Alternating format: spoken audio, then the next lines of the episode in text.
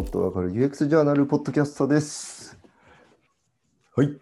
このポッドキャストは日本初の UX 専門メディア UX ジャーナルを運営する株式会社文字の知恵の代表夫人のとメディア編集者のメマギーが音声を通じて半径3メートルの方々をより幸せにすることができる新しい UX 視点をお届けするポッドキャストとなっております。絶賛3本撮りの3本目ということで、あの僕ら長こう波に乗りながらどんどん撮っております。えっと、オンライン研修の UX っていうことをここ2回話させていただいておりまして、まあ、1回目はなんかこうオンラインだからできることっていうところでいろいろお話しさせていただいて、で2回目から、まあ、オンライン研修の UX を上げるための、まあ、必要な準備みたいなことのお話をさせていただいておりました。まあ、その延長線上で、えー今日もああのこのオンライン研修の UX がもっと向上するっていうところのついて話していければというふうに思っております。はい。2020年からね、このコロナが起きたことによって、このオンライン研修が主流化してきたっていうところで、本当になんかこう、助走の一歩目っていうところで、これからこれ、どんどんどんどん面白いものが生まれてきて、より UX が高まってくるんじゃないかなというふうに思うんですけど、藤野さん、いかがですかね？そうですね。あのまあね、えー試行錯誤の1年だったから、うん。えー、とみんな一生懸命その UX ってそのすゴールがないわけよ100点満点ってなくて常に改善向上し続けるわけなので、えーなんか問題点があるっていうよりもあそれってなんかもっとこれ良くなるじゃんみたいなことを、まあ、見つけるっていう1年だったよね。うん、そうですね。そこがこういろいろ見えてきた1年だったり、でまたそれをこう解決できる新しいツールがいろいろ出て出てきたのが後半かなというふうに思っていて、うんそれこそ僕らで言うと今、Zoom 以外にも Obis っていうまあバーチャルで空間上で動けるオンライン会議ツールをつく使ってみたり、あとはバディアップっていう、えーあれはコミュコミュニケーションツールなんですかね。あれ何ツールっていうんですかね。あれはね、えっと、やっぱコミュニケーションツールだね。お互い、まずだから当日の、えー、Zoom とか Teams の URL がちゃんとい分かるっていうだけじゃなくて、事前にお互いの自己紹介が見れたりとか、お互いが事前に考えてきたことが一覧化されたりだとか、研修でつながる前の事前準備と研修後にその後のコミュニケーションがコミュニティとして継続するみたいな、うんうんなんかコミュニティプラットフォームって感じかな？そうですね。バーチャル上のなんかこういろんな、バーチャル上で移動しなければいけないものとか、えー情報をつなげなければいけないものを全部つないでくれるプラットフォームみたいな形ですよね。ああいうものが上がる、あるだけで UX がだいぶ上がりますもんね。うん。うんうんうん。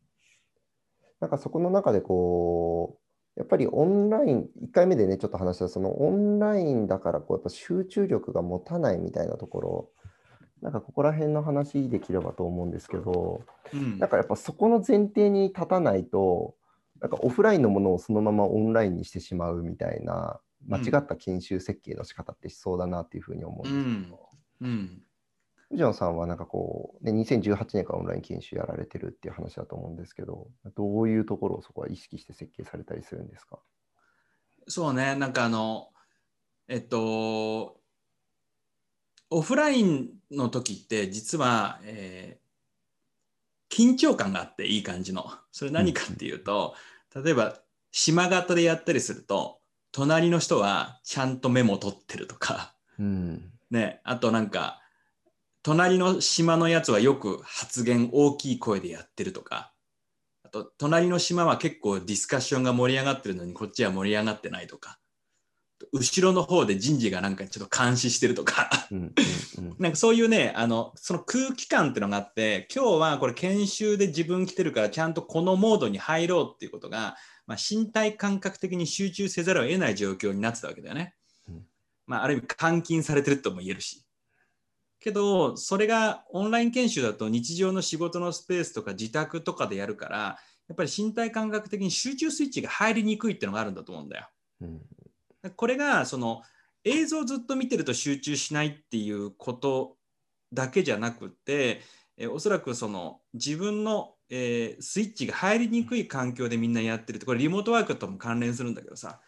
なので、えっと、そういうユーザーがそういう身体状況、感覚に置かれてるんだってことを認識した上で、じゃあどうやったらユーザーが積極的に参加しやすくなるのかのexperience 設計をちゃんと企画側はしなきゃいけないっていうふうに思いますと。うん。うん。文殊の知恵、まさにそこを今こう力入れようとしてるというか、入れられるかなと思っていまして、まあこの前の研修の時に僕がトライしたのが、その BGM をオンライン上でこう活用して、まさに空気感を作るっていうことをやってみたんですけど、うん。これやっぱすごい効果的だったなと思ってて、うん。なんかこのバーチャルを通じてもっと人々の五感を刺激させることができれば、この研修における緊なんかオフラインの方が緊張感があったとかそういうものも結構解消できるんじゃないのかなっていうふうに思ってるので、ここはクリエイティブの力が入ってくると意外と解決できそうなのかなと思ってますけどね。そうだね。あの、なんか結構聞くところによると、その回線の重さの問題があるから、ズームで研修やってんだけど、みんなビデオオフにしてるとかっていうことって結構あるらしいのよね。で、ビデオオフのミュートってもはやなんかもうゾンビ化してるじゃない？そんな中でディスカッションしろとかってこう無理じゃんみたいな。うんでもまあそういうその今あのセキュリティとかあとはネットワークの回線量の問題でみんないい UX 味わえてないっていう現状はあるんだけど、うん。えっとやっぱりそのじゃあ何が必要かっていう時に僕はねあのオンライン研修って聴覚だと思うんですよ。うんでみんなも今ポッドキャストでこれ画面見ずに音だけで聞いてくださってると思うんですけど実はこの聴覚にどう訴えかけるかってことがとても大事でうんうんあのオフラインでやってるとねマイクのスピーカーから聞くからな後ろの方は遠く聞こえて前の方は大きく聞こえるっていうふうになるじゃん。だけどイヤホンだとあのみんながフラットに同じ音声で聞けるからだからねこの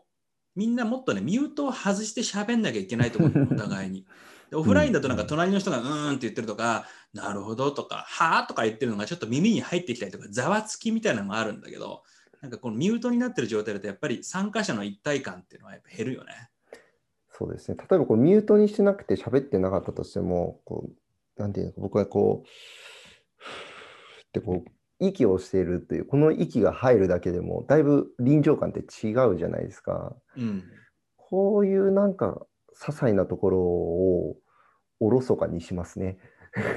そうなのよ。で、だから、ズームだとでも結構きついのが、50人とか100人とかでみんながなんか息吐いたら、もうその瞬間にみんな聞こえなくなるじゃん。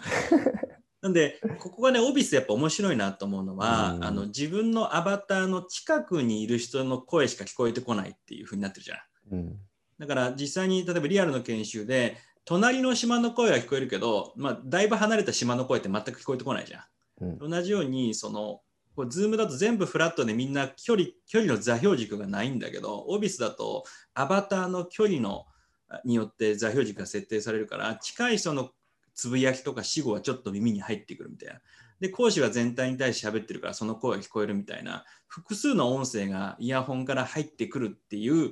この感覚はまだ僕たちそのファシリテーターとしても参加者としても慣れないけど、うん。ズームも初めみんな慣れてなかったことに慣れ始めてたと同じように、来年2021年はですね、複数の音声がカクテルパーティー現象的にこう耳に入ってくるみたいなオンライン研修とかオンラインイベントっていうのが、なんか当たり前になってくるような感じがしまうす。んなんか総じてこう今年は新しい枠組みができたところっていう感じな気がしてて来年度からはそこのディテールの部分での差別化がどんどん行われていくっていう1年になってくる気がするのでプラットフォーム側もそこのディテールのこう UX 向上をどんどんしていくと思いますしサービスを提供する側もディテールにこだわったオンライン研修の設計というところが肝になってくるような1年になってくるのかなとは思いますね。